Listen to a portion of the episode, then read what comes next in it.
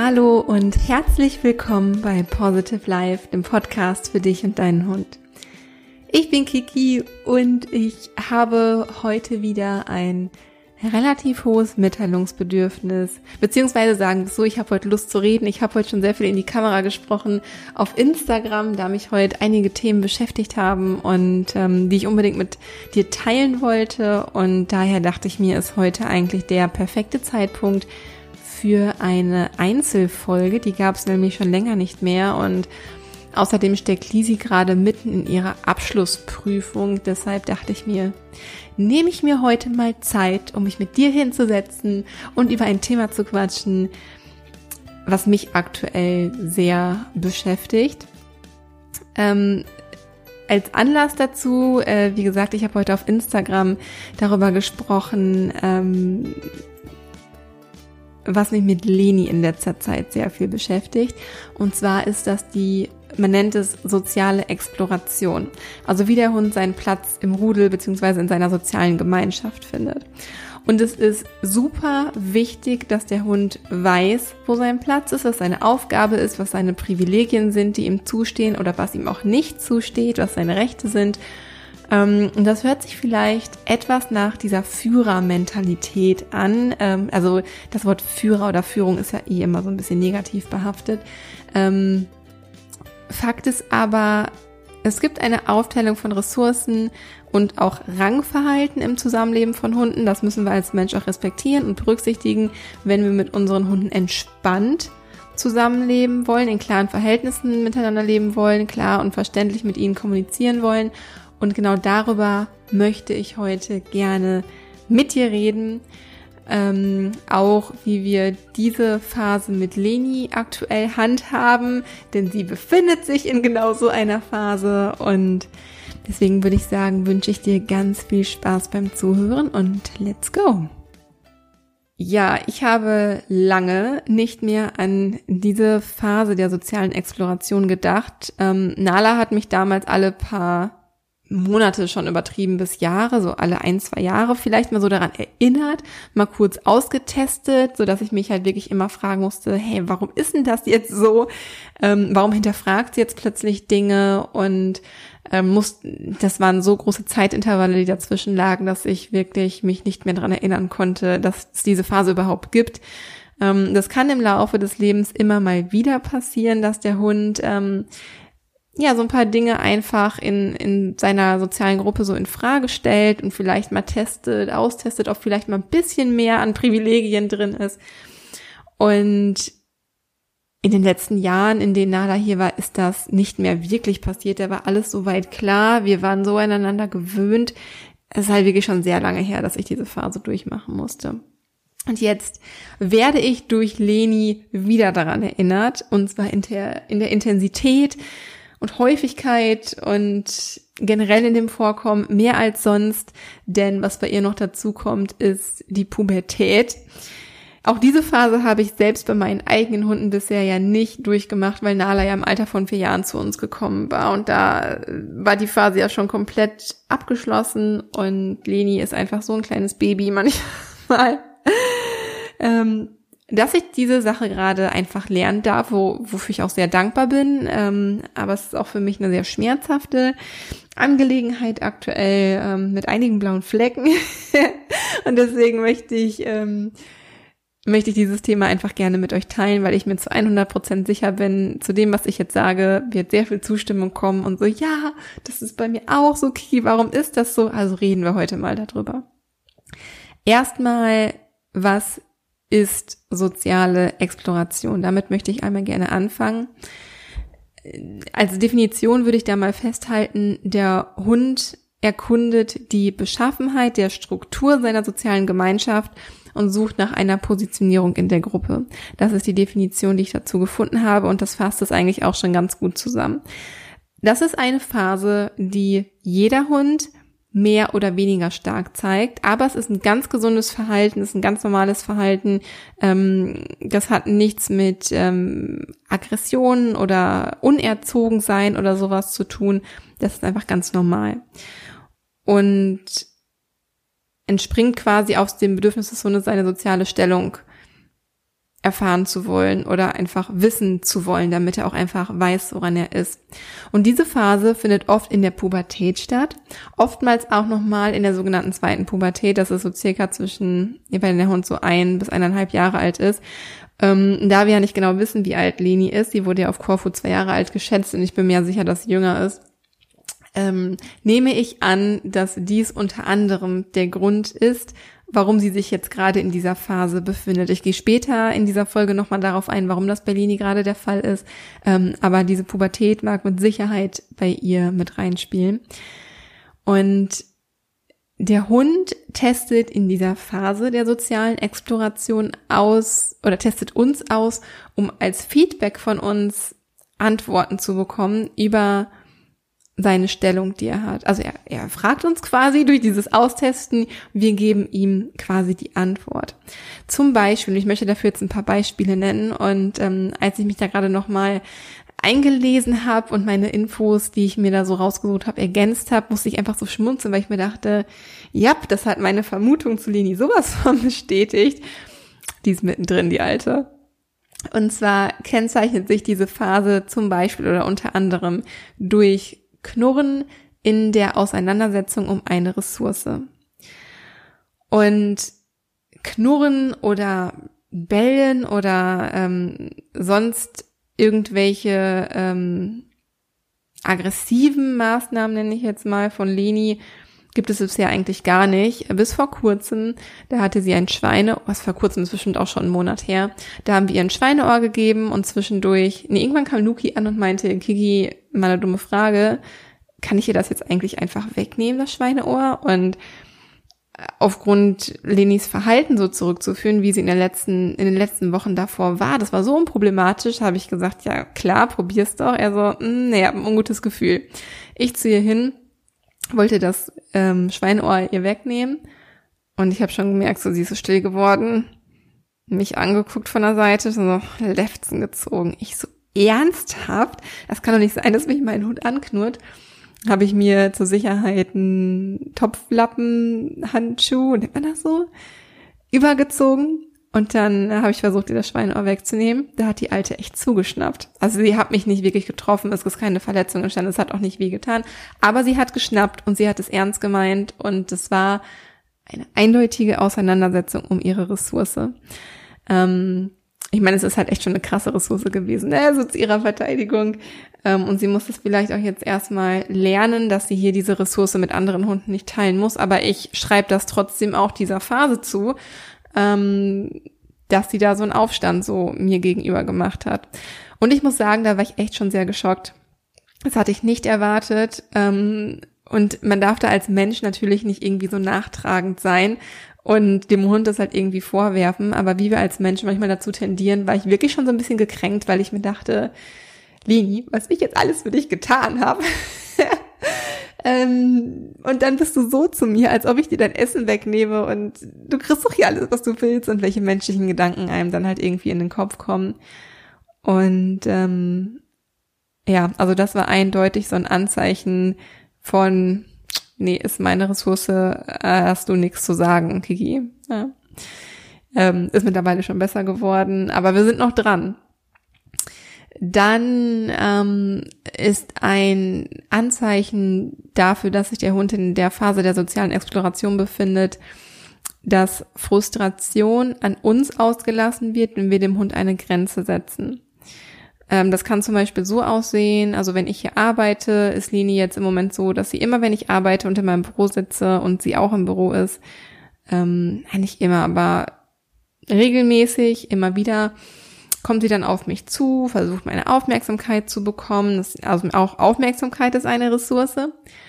Und mich nervt das dann, weil ich will meine Coachings geben, ich will meine Podcast-Folge aufnehmen, ich will arbeiten, ich will nicht gestört werden. Und ähm, dann ja weiß sie halt, dass sie mich anders ärgern kann, indem sie zum Beispiel an den Mülleimer geht und den Mülleimer auseinander nimmt. Und dann habe ich sie da zum Beispiel auch heute korrigiert, und anschließend springt sie mich dann an oder zwickt mich oder haut mir mit der Pfote auf den Kopf. Am Anfang war das halt eher so spielerisch von ihr und halt auch einfach noch so ein bisschen trampelig. Und ich glaube, sie muss halt auch einfach die Interaktion mit Menschen erst noch lernen. Das hat sie aber, sie ist wirklich schlau, sie lernt wirklich schnell. Ja, wenn ich das mal so mit Nala vergleiche zumindest. Ähm, und das nutzt sie halt jetzt aber auch aus. Also das ist, sie hat das mittlerweile verstanden und das hat sich danach ähm, dieses Zwicken und auf mir rumhauen mit ihrer Pfote ähm, war definitiv halt eine Antwort auf meine Korrektur. Ähm, daran kann man zum Beispiel erkennen, wie Frustration an uns ausgelassen wird. Auch plötzlich respektloses Verhalten, wie zum Beispiel wegschubsen oder wegdrängeln oder so umrempeln, ähm, das habe ich wiederum nur draußen, das ist in der Wohnung nicht so stark, aber ähm, auch das ist ein Zeichen dafür, dass der Hund gerade mal so neu hinterfragt. Ähm, ist nämlich ein unfreundliches Verhalten, so unter Hunden sich gegenseitig anzurempeln. Das ist unhöflich. Und wenn ein Hund sich dieses Recht rausnimmt, einem anderen Hund gegenüber ähm, ja ihn zu schubsen oder wegzudrängeln, dann ähm, kann das sehr schnell ausarten. Und da fällt mir gerade ein, ich habe gestern, ähm, da habe ich mal, Lisi, liebe Grüße an dich an dieser Stelle. Ich habe gestern in der Badewanne gesessen und gelernt und ich bin eigentlich ein totaler Gegner davon, von in der Badewanne zu lernen. Aber ich hatte gerade so, normalerweise entspanne ich dann wirklich in der Badewanne und halte das für mich halt auch so clean voneinander äh, getrennt. Und ich hatte aber so Lust für meine Verhaltensberaterausbildung zu lernen und dann habe ich mir so ein paar Videos angeguckt. Und dann hat der, also so ein paar Lernvideos und da hat der Jörg von Zimmer und Falke ähm, darüber gesprochen, es ging um Auseinandersetzungen zwischen Hündinnen in, ähm, also aggressive Auseinandersetzungen. Und er hat davon gesprochen, dass ähm, irgendwie Bekannte von ihm, die war Züchterin und ich meine, sie hat Doggen gezüchtet. Und hat dann eine einjährige Dogge, die die Tochter ihrer Zuchthündin war, zurückgenommen, weil ich weiß nicht, die Familie sie nicht mehr haben konnte oder weiß ich auch nicht, ist auch egal. Und hat dann halt diese einjährige Hündin mit der Mutterhündin zusammen ähm, leben lassen und war schon so ein bisschen angespannt, aber war soweit okay. Und auf jeden Fall mussten diese beiden Hündinnen dann wohl durch ähm, ja durch ja, von, sollten irgendwie, glaube ich, von draußen noch drinnen wieder laufen. Die hatten auch so einen Hof und durch so eine engere Nische. Und dann hat die jüngere Hündin die Mutterhündin angerempelt. Oder andersrum. Dann hat die eine Hündin der anderen Hündin auf jeden Fall als Antwort auf das Rempeln in den Oberschenkel gebissen. Und daraufhin ist die gebissene Hündin richtig gerastet und hat die andere Hündin richtig verbissen, so dass es sehr, sehr böse ausgegangen ist. Ähm, das ist natürlich jetzt kein Verhalten für soziale Exploration, aber ein Beispiel dafür, wie unhöflich wegschubsen und andrängeln halt unter Hunden. Es ist kein freundliches Verhalten. So. Ein bisschen ähm, ausge, wie sagt man das? Ausgeschweift oder nee, ausgeholt, bisschen ausgeholt dafür, aber nur um das mal so ein bisschen zu veranschaulichen. Äh, für uns ist es vielleicht nicht so schlimm, wenn unser Hund uns anrempelt. Der hat dann vielleicht, Leni hat so 15, 16 Kilo, das tut mir nicht weh, das stört mich nicht so arg. Außer beim Spielen draußen hat sie mich einmal so arg umgelaufen, dass ich wirklich starke blaue Flecke am Schienbein hatte.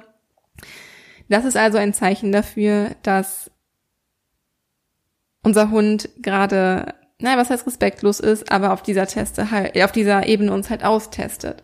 So. Auch plötzlich nachlassende Beißhemmung im Spiel oder in der Begrüßung zum Beispiel ist ein Zeichen, ähm, dass der Hund sich in dieser Phase befindet. Und bei diesem Punkt musste ich echt am meisten schmunzeln. Das ist nämlich der Punkt, weshalb ich heute diese umfangreiche, oder was heißt umfangreiche, aber diese Insta-Story gedreht habe, weil ich darüber berichtet habe, oder live, während ich gerade eine Story gedreht habe, hat die nämlich so doll in meinen Unterarm gezwickt, dass, dass ein richtig blauer Fleck jetzt gerade entsteht. Und da dachte ich mir so, nee, das kann ich nicht so stehen lassen. Da muss auch einfach mal drüber gesprochen werden, weil ist nicht immer nur alles so heiti-teiti bei uns. Die testet es gerade voll aus und es hat so weh getan, dass ich richtig geschrien habe und dass man richtig mal die böse Kiki gesehen hat. Ich sag's euch, also die habe ich angeschrien, die habe ich aus dem aus meinem Büro hier einfach rausgeschmissen. Also nicht nach draußen, sondern in die Küche. Tür zu. Weil sie Türen öffnen kann, musste ich die Tür dann von innen abschließen. Und ich war so sauer und das hat auch so weh getan. Ich dachte mir so, ey, was ist mit der Alten? Ja. Ähm und im Nachhinein muss ich jetzt schon wieder so darüber schmunzeln. Aber das war echt so ein Moment, wo ich mir dachte, nee, dieses, oder das ist auch der Grund, weshalb ich jetzt gerade diese Podcast-Folge aufnehme dieses Thema muss ich auf jeden Fall ähm, einmal angehen und öffentlich machen und thematisieren. falls sich da gerade draußen irgendein Hundehalter befindet, dessen Hund gerade pubertiert und der das gleiche durchmacht und der auch einfaches mal braucht zu hören, dass auch bei Hundetrainern das so ähm, so ist. Der Hund macht natürlich keinen Unterschied. Er weiß ja nicht, ob der Hundehalter Hundetrainer ist.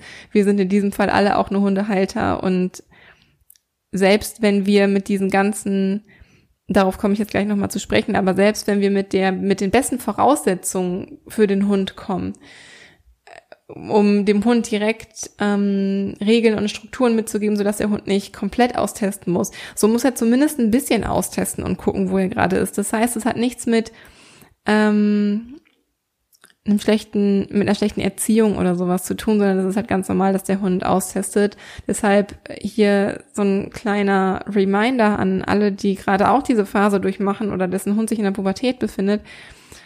Macht euch da bitte keine Vorwürfe, seid zwar souverän in der Zeit und konsequent in der Zeit, das ist ganz, ganz wichtig, aber es ist überhaupt nicht schlimm, wie ich zu Anfang sagte, es ist sogar gesund.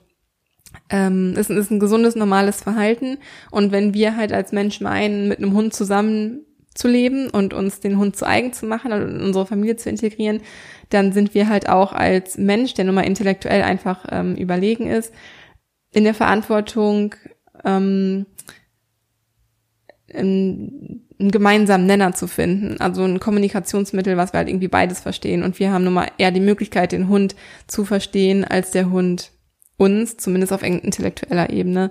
Und deswegen ist es einfach nur fair, wenn wir dem Hund halt auch diese Phase haben lassen, oder wir kommen ja gar nicht drum rum. Was wir nur machen können, ist die Phase so gut abzukürzen, wie es geht, indem wir halt besonders konsequent in der Zeit sind und noch so ein paar andere Kernkompetenzen mit uns bringen, auf die ich jetzt gleich eingehe. Und ähm, genau der letzte Punkt, an dem wir eine soziale Exploration erkennen, ist ähm, in einem Spiel, in dem gerangelt wird, dass der Hund ähm, ja eine bewusste Steigerung zeigt in der Intensität und aber auch in den Handlungen, ähm, die er halt zeigt und die gehen dann in so ein es gibt quasi einen fließenden Übergang in ein ernstes Verhalten. Von Spiel in ein ernstes Verhalten. Und da muss man natürlich auch vorsichtig sein ich weiß nicht, ob jetzt einige von euch sagen, hm, meine Hündin reagiert aber irgendwie anders als mein Rüde. Ähm, da möchte ich mich auch noch einmal kurz zu äußern, denn ähm, ich weiß nicht, was ich mehr als Vorteil sehe. Ich glaube, ich finde Rüden in der Hinsicht tatsächlich besser. Ähm, bei Rüden ist es nämlich so, die reagieren in dieser Phase intensiver. Ähm, vielleicht auch mit einem, mit einem, mit ein bisschen mehr Aggressionsintensität. Die Sache, wenn sie aber allerdings einmal geklärt ist zwischen uns und dem Hund, ist es halt gut, die Sache ist geklärt. Irgendwie wie bei Menschen, wenn ich jetzt so darüber nachdenke, denn bei Hündinnen, die sind zwar sensibler und nachgebender, ähm, auch bei Korrekturen und subtiler, ähm, hat man allerdings mal eine Auseinandersetzung gehabt, dann ist die Sache damit danach allerdings nicht geklärt. Der Mensch wird auch weiterhin ausgetestet und auch manipuliert ähm, und auch Verhaltensweisen zum Teil vorgetäuscht, um zum Vorteil ähm, der Hündin quasi zu kommen. Wie, wie Männer und Frauen halt irgendwie so manchmal sind. Ne? Ich weiß, man kann das jetzt nicht alles über einen Kamm scheren, aber ähm, ja, ich, ich finde, es ist irgendwie schon so eine typische Frauenbeschreibung. von wegen nachtragend sein. Männer, die klären das einmal, dann ist es halt okay und dann, ja, es gibt auch nachtragende Männer, eine und es gibt auch Frauen, die nicht nachtragend sind. Aber ich glaube, ihr wisst, was ich meine und ich finde das immer so amüsant zu sehen, was wir ähm, was wir so gemeinsam für Gemeinsamkeiten mit unseren Hunden haben und dass wir einfach manchmal gar nicht so weit voneinander ähm, entfernt sind. das bringt mich einfach immer so sehr zum Schmunzeln. Und da vielleicht auch ein Beispiel zu bei Leni, die kleine Zicke. Die hatte anfangs ähm, viel als Tierschutzhund und wie viele Tierschutzhunde das haben, anfangs viele Probleme mit den Fliesen, besonders im Flur, in unserem Hausflur. Und dann kam sie mit den Fliesen in der Wohnung klar und in der Wohnung auch und irgendwann gab es dann einen Rückschritt und dann war der Flur aus welchem Grund auch immer der Boden negativ belegt. Aber immer nur, wenn wir zum Spaziergang raus wollten. Obwohl weder die Leine noch das Geschirr noch der Spaziergang selbst negativ belegt war. Sobald wir in den Keller gegangen sind, um da Wäsche aufzuhängen, und da kommt sie nicht mit, weil sie noch keine Treppen gehen kann, hier zu Hause zumindest nicht, ist sie quasi im Flur rumgelaufen und ähm, ist halt gar kein Problem. Hm. Da dachte ich mir, okay, so groß kann die Angst an sich ja nicht sein. Das muss an irgendwelche Kontexte geknüpft sein. Da dachte ich die ganze Zeit, habe eine Gegenkonditionierung gestartet, ähm, beziehungsweise Luki kam tatsächlich auf die Idee. Das heißt, ähm, den Flur, der aktuell ja augenscheinlich negativ belegt war, positiv zu belegen, indem wir ähm, halt mit Leckerlis gearbeitet haben, mit Käse. Und jetzt ist es so, ähm, die macht halt einfach dicht, um an die Leckerlis zu kommen, obwohl sie ganz genau schon ohne Probleme diesen Flur halt entlang gehen kann. Also die täuscht halt wirklich Angst vor. Also sie macht da wirklich, dass sie sich so zurückzieht ähm, und einfach nicht in den Flur gehen will. Aber sobald ich nur die Hand in die Jackentasche stecke, um das Leckerli rauszuholen, geht sie schon weiter. Also die manipuliert mich da, ähm, was ich nie gedacht hätte. Ich dachte halt, ähm, das liegt halt irgendwie an anderen Dingen, aber ähm, ja, Ihr seht also anhand meiner Beispiele, mein Hund ist inmitten dieser Phase. Es ist nervig und anstrengend, aber ich sehe das halt ehrlich gesagt überhaupt nicht schlimm. Ich kenne das in geringerer Intensität ja schon und jeder hat das ja irgendwie schon mal mit seinem Hund dann durchlebt. Ich weiß, dass es bald vorbei sein wird, aber ähm,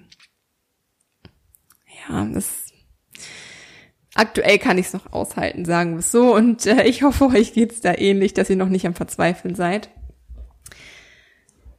Früher war man auch der Meinung, um das jetzt einfach mal so ein bisschen weiter zu stricken, auch diesen ähm, Dominanz- und Rudelführergedanke und so, dem ähm, die ja als Frage, die sich vielleicht jetzt einige Zuhörer stellen, Früher war man der Meinung, alle Hunde möchten immer oben in der Rangfolge stehen. Und das ist noch gar nicht so lange her, als ich nämlich mein Hundepsychologiestudium hatte, ähm, war das in den Skripten auch noch viel thematisiert zumindest. Dies ist aber jedoch längst widerlegt. Die wenigsten Hunde streben nach Führung, also streben danach, selbst zu führen, sondern brauchen es sogar durch Strukturen, durch Regeln, durch äh, Rituale geführt zu werden. Diese Hunde suchen also nach einem klaren und festen Platz in der Gruppe. Und das ist ja letztendlich das, wofür die soziale Exploration auch da ist. Viele Hunde nehmen es also sehr gerne an, sich irgendwo weiter unten, sag ich mal, einzufinden, aber auch nur dann, wenn sie genau wissen, dass der Mensch auch die nötigen Kernkompetenzen vorweist, ähm, diese für den Hund notwendige Führung zu übernehmen. Und ähm, in meinen Skripten wird dazu von Zima und Falke ein ganz schöner Vergleich genannt. Und zwar, soziale Exploration kann als eine Art Überprüfungsmaßnahme an den Hundehalter gesehen werden. Und diesen Satz fand ich halt irgendwie, der fasst wahrscheinlich diese ganze Podcast-Folge irgendwie zusammen ähm, zumindest in der Bedeutung, was soziale Exploration bedeutet und macht es uns halt irgendwie nochmal sichtbarer, ähm, was wir davon zu erwarten haben. Und ähm, genau, jetzt kommen diese Kernkompetenzen, von denen ich jetzt oder die ich jetzt ein bisschen angerissen habe. Und zwar sind das sechs Kernkompetenzen, die unsere Hunde nicht nur in der Phase der sozialen Exploration, sondern halt generell immer im Blick haben. Und witzigerweise sind das auch so die Kompetenzen, die man als Menschen untereinander schätzt oder ähm, Kompetenzen, die man gerne bei Menschen hat, wenn man sich sicher fühlen möchte. Und zwar ist das zum einen die soziale Kompetenz, also die Kommunikation mit dem Hund natürlich, wie souverän läuft die Kommunikation, aber halt auch Kommunikation mit anderen Hunden, mit anderen Menschen, wie tritt der Mensch als soziale Person auf. Dann ist es Loyalität. Ähm, wie loyal bin ich meinem eigenen Hund gegenüber? Ähm, wie viel stehe ich für meinen Hund halt irgendwie ein? Oder ist mein Hund abgeschrieben, wenn auf dem Spaziergang vielleicht mal ein anderer Hund entgegenkommt oder sonstiges? Das heißt nicht, dass ein anderer Hund nicht mal begrüßt werden darf, ähm, aber man sollte schon seinem eigenen Hund gegenüber loyal sein. Dann Selbstsicherheit. Und ich kann mir vorstellen, hier horchen einige auf, weil ähm, ich glaube, oder was heißt ich glaube, ich habe in meinen Coachings viel die Erfahrung gemacht, dass sich Hundehalter unsicher fühlen, weil sie Angst haben, was falsch zu machen oder weil die den Grund für das in Anführungsstrichen Versagen oder negative Verhalten ihres Hundes nur bei sich suchen. Und wenn wir unsicher auftreten, ähm, können wir natürlich unserem Hund auch keine Sicherheit vermitteln. Also wie soll sich unser Hund sicher fühlen, wenn wir uns selbst unsicher fühlen? Da mache ich immer oder sage ich immer so gerne dieses Beispiel. Ähm, willst du dich gerne von deinem Chef oder von deinem Chef führen lassen, der sich total unsicher fühlt?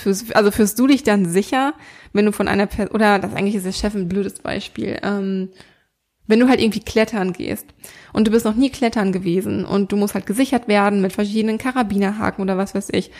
Und dein Lehrer ist selbst total unsicher und weiß irgendwie gar nicht, wie das geht und hat so einen gekrümmten Rücken und hat irgendwie eine ganz schlimme Ausstrahlung, dann fühlt man sich wahrscheinlich nicht wirklich sicher. Ich glaube, das veranschaulicht das als Beispiel so ein bisschen besser. Selbstsicherheit, also eine ganz wichtige Kernkompetenz. Dann ähm, Standfestigkeit. Und ich glaube, damit das kann man am besten durch Konstanz beziehungsweise Konsequenz ähm, begründen. Also wie standfest bin ich, wie gut kann ich mich durchsetzen, wie konsequent und konstant bin ich in meinen Handlungen. Ist einmal Nein Nein oder ist Nein mal ein Ja und mal Nein? Ähm, und ich glaube, das ist so dieser Punkt, mm, über den man am meisten noch erreichen kann weil dadurch setzen, dadurch werden Regeln und Grenzen ja klarer. Wie klar soll eine Regel sein oder eine Grenze sein, wenn sie mal erlaubt, also mal etwas erlaubt ist und mal nicht? Das sind ja nur schwammige Grenzen und wir suchen ja hier in diesem Fall nach klaren Grenzen, nach einer klaren Aufgabe, nach einem klaren Platz in der Gruppe. Ähm, und ich glaube, das ist ein ganz, ganz wichtiger Punkt.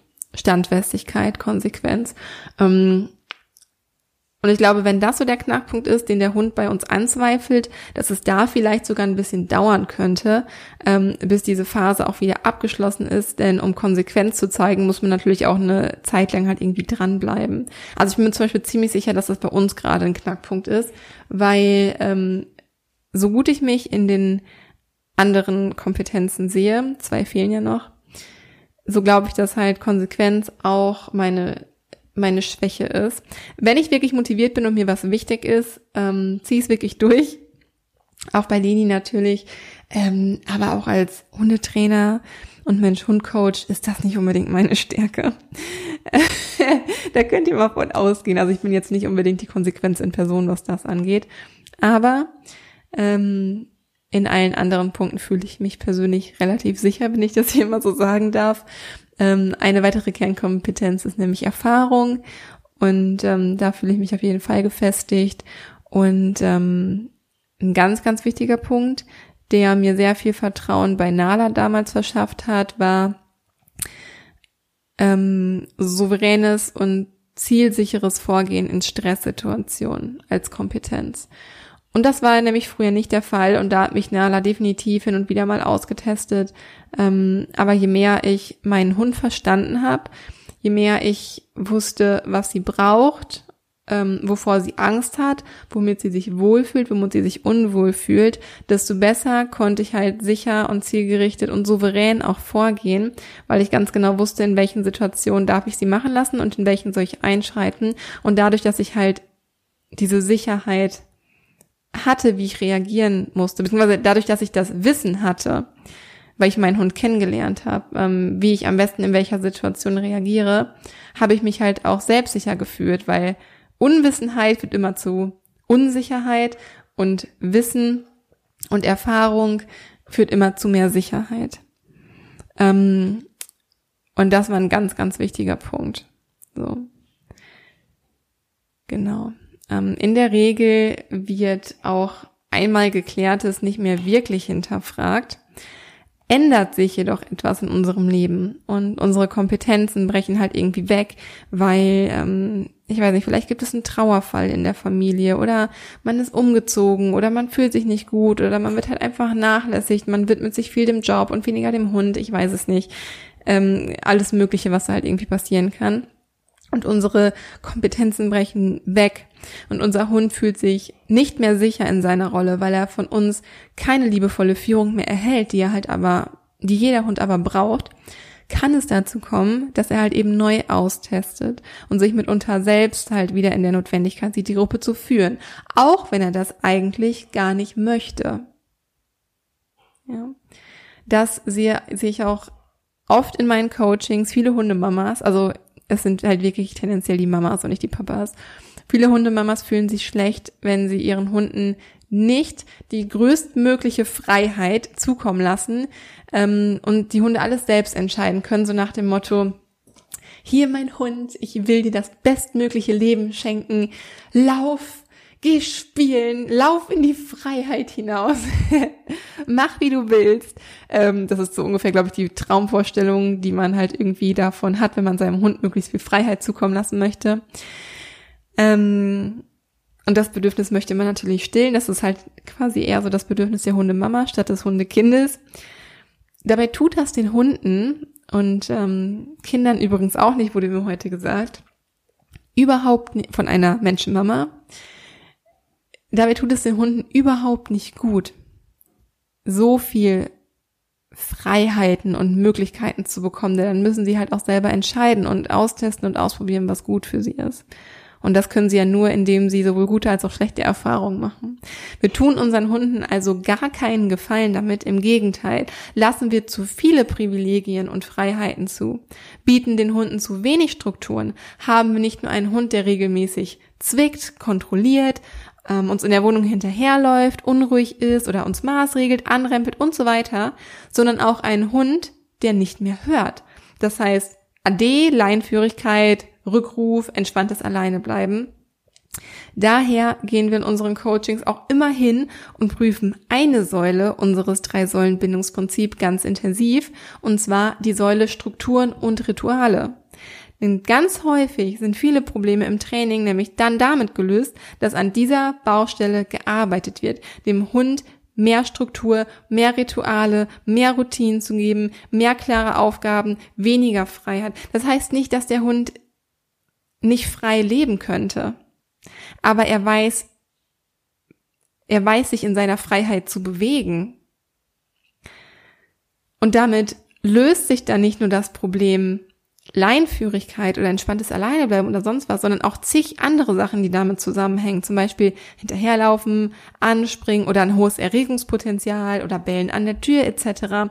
Wenn man nämlich nicht nur irgendwie am Leinzuppeln arbeitet oder eine bei Fußübung macht, damit der Hund irgendwie vernünftig leinenführig ist, sondern mal ein bisschen einen Schritt zurück. So, warum rempelt der Hund vielleicht so viel an der Leine? Da haben wir vor kurzem noch eine Podcast-Folge zu aufgenommen, falls du da noch nicht reingehört hast. Warum zieht mein Hund eigentlich eigentlich an der Leine? Ja, um dann so ein bisschen tiefer in die Thematik einzusteigen, also hör da sehr gerne mal rein, falls dich das Thema Leinführigkeit ähm, näher interessiert. Ähm, ähm, jetzt habe ich den Faden verloren. ähm, genau, also ist der Hund nämlich immer in Hab-Acht-Stellung, weil er denkt, alles klären zu müssen, weil er denkt, er ist derjenige, der dafür Sorge zu tragen hat, weil sein Mensch regelt es ja nicht für ihn. Ähm, also das sonst niemand für ihn tut. Hat er eventuell ein chronisch überdurchschnittlich hohes Stresslevel und braucht dadurch dann auch irgendwann Ventile, an denen er seine Aufregung abreagieren kann. Und ähm, das richtet oder kann sich richten gegen Hundehalter, also gegen seinen eigenen Hundehalter, also gegen uns, kann sich halt aber auch in Stereotypien entwickeln oder wie zum Beispiel Schwanzjagen oder ähm, vielleicht auch so monotones Bellen, dass der Hund das Bellen einfach als Ventil braucht, um seine Aufregung abzureagieren. Und Hunde schlafen ja in der Regel über 20 Stunden eigentlich am Tag. Und daran erkennst du das vielleicht, auch wenn ein Hund die ganze Zeit nur rumtappelt und rumläuft und gar nicht zur Ruhe kommt, wird er ein sehr hohes Erregungspotenzial haben, weil er, es kann natürlich verschiedene Gründe haben, aber unter anderem vielleicht einfach dadurch, dass er keine Klarheit hat in seinem Leben, in seinem Alltag und einfach selber auf der Suche danach ist. Und da sieht man halt einfach mal, wie hoch die Notwendigkeit dann da ist, einzugreifen und dem Hund zu sagen, hier, leg dich auf deinen Platz, es wird erstmal gechillt. Oder ähm, mit dem Hund vorher eine große Runde spazieren geht, zu unseren Konditionen, sage ich mal, ähm, danach kann vielleicht noch gespielt werden, wenn er das anfragt. Und danach ist halt auch erstmal Ruhe. Oder ich könnte jetzt zig Beispiele halt irgendwie nennen. Ähm, aber wir müssen ein bisschen mehr mit dem Hund kommunizieren. Und das sage ich jetzt nicht nur in diesem Zuge der sozialen Exploration, sondern das ist, was ich immer, immer, immer wieder sehe und was ich mir wünsche für unsere Hunde und für, für unsere Mensch-Hund-Teams generell, dass mehr Kommunikation ähm, mehr Kommunikation und mehr Information stattfinden. Also mehr Kommunikation, mehr Informationsaustausch zwischen uns und unseren Hunden. Dass wir nicht einfach nur nebeneinander herleben, sondern dass wir mit den Mitteln, die wir haben und die unsere Hunde ähm, zur Verfügung haben, mehr miteinander in Kommunikation treten. Zum Beispiel auch auf dem Spaziergang. Dazu aber gerne auch nochmal eine, ähm, eine andere Folge, die ich noch geplant habe. Aber es ist irgendwie gerade auch so ein Leidenschaftsthema, Herzensthema bei mir, worüber ich gerne nochmal reden möchte. Und ähm, genau, also das, das Erregungslevel des Hundes niedrig halten, dadurch, dass er Strukturen und Rituale vermittelt bekommt und sich nicht auf der Suche nach seinem Platz befindet. Das wollte ich damit sagen. Neben der sozialen Exploration findet man unter Hunden auch die soziale Expansion. In diesem Fall strebt der Hund tatsächlich nach einer höheren Position in seiner sozialen Gemeinschaft oder glaubt, diese höhere Position auch schon zu haben. Das kann auch der Fall sein. Und diese soziale Expansion beinhaltet tatsächlich dann das Bedürfnis auch zu führen. Also hier sucht der Hund nicht danach, dass er geführt wird, wie das in den allermeisten, aller, allermeisten Fällen der Fall ist, sondern er möchte wirklich selber führen. Vorsicht, ganz sage ich ganz deutlich an dieser Stelle, dieses Verhalten kommt sehr selten vor. Meist handelt es sich dabei um ruhige, souveräne und ausgeglichene Hunde, häufig auch ähm, Hunde, die zu den Rassen der Diensthunde oder Herdenschutzhunde gehören. Kann natürlich bei jedem anderen Hund auch vorkommen, aber da, da tritt es vermehrt auf. Und ähm, man erkennt das Verhalten der Hunde, die in einer sozialen Expansion ähm, also quasi eine Erweiterung, Erhöhung, Verbesserung, ähm, sich gerade befinden, ähm, gestaltet sich ähnlich wie bei der Exploration. Allerdings ähm, sind die Intensität und die Anzahl der Konflikte noch höher. Ähm, es ist möglich, sogar sehr gut eigentlich möglich, ähm, mit solchen Hunden zusammenzuleben, wenn es auch sicherlich an viele Kompromisse ähm, gebunden ist. Das ist natürlich dann jedem Hundehalter selbst überlassen, inwiefern er bereit ist, mit solchen Kompromissen ähm, auszukommen und leben zu können. Es ist allerdings, es ist möglich, man muss vielleicht ein bisschen vorsichtig sein, da es die meisten Hundehalter aber nicht betrifft. Ähm, wie gesagt, bleiben wir daher in dieser Folge schwerpunktmäßig jetzt bei der sozialen Exploration. Ich wollte es aber der Vollständig Vollständigkeit halber ähm, gerne noch gesagt haben, dass es tatsächlich auch sein kann, dass der Hund nach mehr Führung strebt. Ähm, ist halt aber nicht so häufig der Fall, zum Glück. Das heißt, wir haben es in der Hand, wir können das alles ändern, wir können einen Weg finden und unserem Hund anbieten, wie er, ähm, wie er mit uns zusammenleben kann in einer Situation, in der wir über die Ressourcen bestimmen ähm, und ähm, trotzdem noch auf die Wünsche unseres Hundes eingehen. Das ist ja, glaube ich, so das, was sich so die meisten Hunde äh, die meisten Hundehalter wünschen. Ähm, ich glaube, man darf halt einfach ein bisschen mehr sich selbst auch einbringen und weniger den Hund einfach nur machen lassen. Kann man natürlich auch nicht so pauschal sagen, aber das ist so der aktuelle Stand, den ich so, den ich so als Blick auf, auf dieses Thema halt irgendwie habe. Ich weiß nicht, ob ich interessiert, ob die, ähm, was so die Dauer der Phase angeht. Ich habe dazu jetzt irgendwie keine Studien oder wissenschaftliche Literatur gefunden, aber so aus meiner eigenen Erfahrung heraus um, und wie ich die Situation einschätze, so denke ich, dass es wirklich eben so lange dauert, bis sich eine Stabilität für den Hund ergeben hat oder für das Mensch-Hund-Team ergeben hat. Ähm, für einige Hunde wird das also sehr schnell geklärt sein, wenn man halt eben sein, den Kernkompetenzen entsprechend ähm, handelt und auftritt. Für andere Hunde wird es vielleicht Wochen bis vielleicht Monate oder auch Jahre dauern, da sich der Halter nicht ja, also wenn sich der Halter nicht genug in seinen Kom Kernkompetenzen beweisen kann, beziehungsweise ich denke, irgendwann testet der Hund nicht mehr wirklich aus, also ist nicht mehr in der Exploration, also in dieser Findung an sich, sondern hat für sich einfach die Führung der Gruppe zwangsweise einfach selbst angenommen und stellt daher seine eigenen Regeln auf, ähm, die uns dann eben oftmals nicht passen und wirkt daher einfach so aufmüpfig und nimmt sich vieles raus. Das heißt aber nicht, dass der Hund sich damit wohlfühlt und dass das so das Optimum ist, was ganz furchtbar von uns dann ist zu korrigieren. Also wohl fühlt sich der Hund äh, damit eher nicht. So. Und vielleicht abschließend nochmal, um das mal auf Leni zu beziehen warum wir uns gerade in dieser Phase befinden. Also zum einen habe ich ja gesagt, glaube ich, dass es halt wegen ihres Alters an der Pubertät liegt. Ähm, Ich denke, dass sie so eineinhalb Jahre alt ist. Das heißt, es könnte noch so passen mit der Pubertät. Ähm, ich glaube aber auch, ich glaube, es ist eine Mischung aus diesen Sachen, aus Pubertät, aus erstmal daran sich gewöhnen, wie es überhaupt ist, mit Menschen zusammenzuleben, da sie das ja vermutlich halt einfach nicht kannte vorher, zumindest nicht ähm, in diesem fürsorglichen, liebevollen Verhältnis, wie wir das hier in Deutschland mit unseren Hunden kennen. Also die Griechen ähm, oder zumindest die Korfioten, die Menschen auf Korfu, die handhaben das ein bisschen anders und wenn dann mal ein Hund irgendwie wegläuft, dann wird danach auch nicht gesucht, dann ist er halt einfach weg. Dementsprechend kann man sich vorstellen, wie eng die Bindung da ist.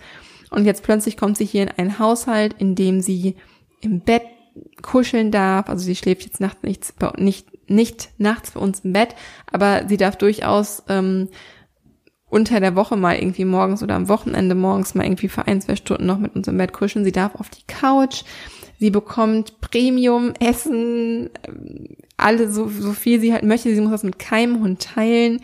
Ähm, Sie wird halt gekuschelt, sie bekommt Aufmerksamkeit, sie bekommt Beschäftigung, sie hat Spaß, sie darf spielen, sie hat Hundefreunde, sie bekommt ganz tolle Hundeleckerlis und so weiter. Also ganz viele Privilegien, die sie vermutlich vorher nicht gehabt hat. Und ich kann mir halt auch vorstellen, dass wenn man dem Hund halt erstmal solche tollen Sachen anbietet, dass er dann halt schon irgendwann merkt, boah, kann ich vielleicht nicht noch mehr davon bekommen. Ähm, und dass sie sich halt jetzt auch einfach erstmal hier einleben muss und sich daran gewöhnen muss, wie überhaupt so ein Leben mit Menschen zusammen abläuft.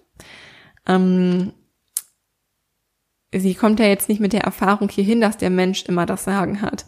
Also das müssen Hunde ja erst lernen. Hunde werden ja nicht mit dem Wissen geboren, sie sind dem Menschen unterlegen und äh, sie müssen halt alles machen, so wie wir das halt irgendwie sagen oder so. Das ist ja quasi die Aufgabe jedes Mensch-Hund-Teams, eben diese Balance zwischen sich, also zwischen Hund und Halter da zu finden. Ähm, inwiefern wir da Regeln mitgeben und inwiefern sich der Hund daran halten mag und so weiter. Das heißt, der Hund muss das erstmal lernen und für Lini gibt es da noch überhaupt keine Erfahrungswerte vorher und das wird bei vielen Tierschutzhunden auch so sein. Also Hunde oder generell Hunde, die einfach nicht aus Familien kommen, also nicht aus Menschenobhut kommen, sondern vielleicht sogar von der Straße kommen. Ähm, die müssen das halt erstmal lernen und dementsprechend ist die Notwendigkeit dann natürlich noch mehr da auszuprobieren wie ich sie halt aber vom Charakter her eingeschätzt habe, ich habe ja immer gesagt, ja, die ist halt schon so eine kleine Kanone, so die kleine Kanoni, ähm, habe ich mir schon gedacht, dass sie so ein bisschen äh, Faustdicker hinter den Ohren hat und habe mich drauf eingestellt. Und wir haben ja anfangs Lini viele Freiheiten gelassen, beziehungsweise was heißt Freiheiten gelassen? Wir haben wenige Regeln gesetzt, da es erstmal wichtig war, dass sie sich hier in der Wohnung zum Beispiel frei bewegen kann, keine Angst hat, sich sicher fühlt. Und ich fange jetzt nicht an, irgendwie ganz ehrgeizig tausend Regeln durchzusetzen, wenn sie das noch gar nicht verstehen kann und verarbeiten kann, weil sie erstmal noch mit sich selbst beschäftigt ist, ähm, weil sie sich nicht frei über die Fliesen bewegen kann, also weil sie noch zu tief in ihrer Angst drin ist. Das heißt, natürlich gab es hier Regeln und Strukturen, ähm, aber nicht annähernd so viel, wie es halt jetzt ist. Das hört sich jetzt so an, als ob wir hier so ein richtig krasses, ähm, so richtig krasse Regeln irgendwie aufgestellt haben. Das ist auch nicht der Fall. Ich denke, das ist irgendwie in einem ganz normalen und gesunden Verhältnis. Aber am Anfang gab es die halt aus diesem Grund nicht so viel. Erst als ich mir sicher war, sie fühlt sich hier jetzt angekommen und sie wird selbstsicherer, sie kann sich frei bewegen, sie braucht nicht so oft sich zurückzuziehen, haben wir verstärkt angefangen, Regeln aufzustellen und auch konsequent eingehalten. So, daher denke ich, dass sie daher halt eben jetzt viel hinterfragt und viel Neues für sie hinzukommt. Ähm, ich stelle jetzt mal so die Vermutung auf, dass in zwei bis drei Wochen soweit alles geklärt ist. Obwohl Luki wird dann in den USA sein, was wiederum auch wieder eine Veränderung bedeutet. Das heißt, ich muss alleine die Konsequente sein. Und wie ich vorhin schon meinte, ich bin nicht die Konsequenz in Person. Vielleicht verlängert es sich dadurch nochmal, aber ich werde mein Bestes geben, weil es mir auch einfach unfassbar wichtig ist. Ähm, es ist ja nicht nur meine Aufgabe, sondern ich muss ja auch einfach für meinen Hund ein souveräner Führer, Lenker sein, ein souveräner Bindungspartner, an dem sich der Hund orientiert, an dem er sich wegen dem er sich sicher fühlt. Und ähm, das ist natürlich auch mein Ziel als Hundehalter, meinem Hund die bestmögliche Grundlage halt auch zu bieten. Ähm, ich glaube aber, dass diese Phase nicht ewig lange anhalten wird, wenn man eben jetzt konsequent ist. Ähm, denn ich selbst sehe mich, wie gesagt, weitestgehend stabil und souverän in den Kernkompetenzen. Denke daher, dass es so der Punkt Standfestigkeit ist, der jetzt viel Beachtung ähm, finden sollte. Und das dauert sicherlich etwas. Ähm, ich halte euch diesbezüglich, wenn euch ähm, ja meine Erfahrung mit Leni und meine Entwicklung mit Leni da interessiert, auf meinem Instagram-Kanal Herz und Fell auf jeden Fall weiter auf dem Laufenden. Also schaut da gerne mal vorbei, wenn ihr da an unserer Entwicklung weiter teilhaben wollt. Ähm, und erinnert mich in drei Wochen dran, wenn mein Hund immer noch durchdreht. dass es, ähm, dass ich vielleicht doch nicht konsequent genug war oder dass es vielleicht doch eine andere Kernkompetenz ist, die an der es mir dann doch irgendwie mangelt.